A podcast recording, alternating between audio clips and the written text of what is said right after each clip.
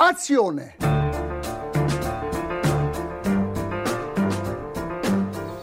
Euh, J'aurais un petit mot à dire sur ce film, mais pas maintenant. Il n'y a vraiment pas de quoi à rire. hein.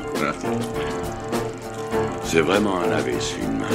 Vous voyez, c'est devient bouleversifié. Vous trouvez pas ce film formidable?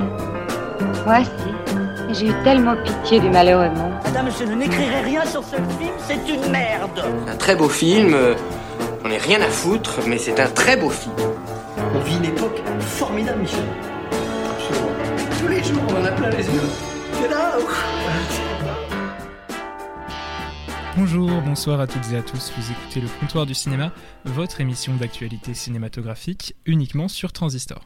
Et ce soir ici au studio de Transistor, euh, une émission un peu différente du format habituel puisqu'elle s'articulera en trois temps autour euh, de films déjà sortis ou qui sortent aujourd'hui. Lucie nous parlera d'abord du Théorème de Marguerite, film d'Anna Novion sorti le 1er novembre dernier.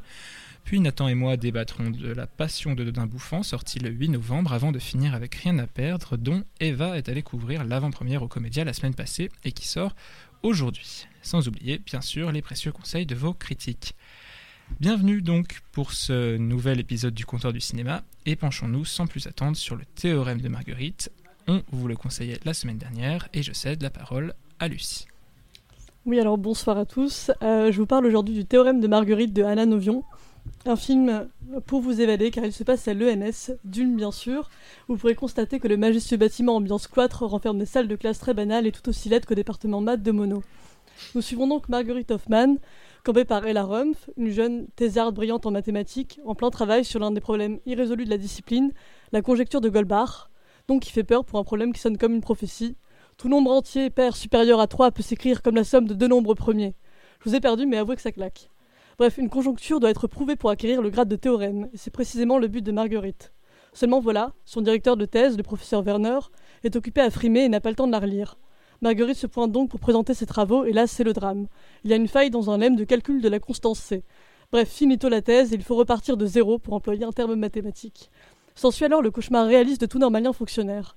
Marguerite se rend compte qu'elle a construit sa vie autour d'un échec, se noie dans une crise existentielle, veut démissionner et doit rembourser ses quatre années de salaire à l'État. Environ 33 000 euros pour les curieux, et qui selon ses calculs équivaudrait à 3 ans de SMIC. Bon, ce qui est formidable avec le théorème de Marguerite, c'est que ce film vous a compris mais vous n'avez pas besoin de le comprendre. La trajectoire de la jeune femme, de la clôture des grandes écoles à la crise d'adolescence tardive qui s'apparente plutôt à une découverte de soi, dresse tout de même un portrait fin, même si on est un peu sceptique au premier abord de voir une mannequin jouer les matheuses intello asociales avec une paire de lunettes et des cheveux gras, dont la Marguerite campée par Ella Rumpf est un personnage complexe, entre stagnation et évolution. Pour ce qui est de sa passion, nul besoin d'expertise ou même de savoir diviser. Il y a un plaisir narratif réel de la solution des équations, une jouissance de la solution, un enjeu sur chaque coup de craie abstrait, de quoi insuffler plus de cinégénie dans les maths que n'avait fait Will Hunting.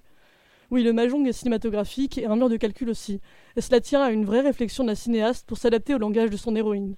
Il y a un intérêt pour le mouvement contenu dans ses symboles, pour la forme, tirant jusqu'à la, po la poésie. Un moment, à une soirée en discothèque, Marguerite repère un homme qui fait tourner une pièce de monnaie sur une table, personnage qui s'avérera très drôle, mais qui devient, ici comme elle, un être capable de figurer le mouvement, ou même la danse de la pensée. Nous voyons le monde derrière des vitres, reflété, géométrisé, fendu comme derrière les lunettes de Marguerite, et ce monde est touchant. Ainsi tout communique, tout en devient symphonique, avec une très belle musique de Pascal Bidot, du sériel un peu minimaliste au chant contemporanéo-grégorien, où les sons s'empilent en cascade logique. Bref, la matière mathématique devient une matière filmique. La tête de l'héroïne devient son appartement où tous les murs peints en noir seront couverts de calculs, rendant tangible l'obsession, le travail, le tourment et la quête de la vérité qui l'habite. Seul un beau moment de laisser aller personnel nous propose l'abstraction d'un fond noir sans trace de pensée où se réfracte la lumière. Si vous avez vu le film, vous voyez de quoi je parle. Enfin, c'est plastiquement que se résout le film, par un changement de perspective littérale, et je ne vous en dis pas plus. Bref, le théorème de Marguerite, n'est pas seulement un film mental, c'est surtout un film humain, où l'enlisement dans ses contradictions, la reconstruction et la déconstruction de son être est rendu drôle, riche et dramaturgiquement intéressant. Et j'insiste sur le drôle. Je vous recommande donc chaudement d'aller le voir en salle avant qu'il ne disparaisse, au moins pour admirer des gros plans sur un trompettiste de la fanfare qui se la pète un peu, mais aussi et surtout pour comprendre la théorie de la relativité, en explorant au cours d'une séance de cinéma un autre espace où le temps et les images s'écoulent différemment. Merci beaucoup Lucie pour cette chronique qui défend admirablement bien un film qui le mérite plus qu'amplement.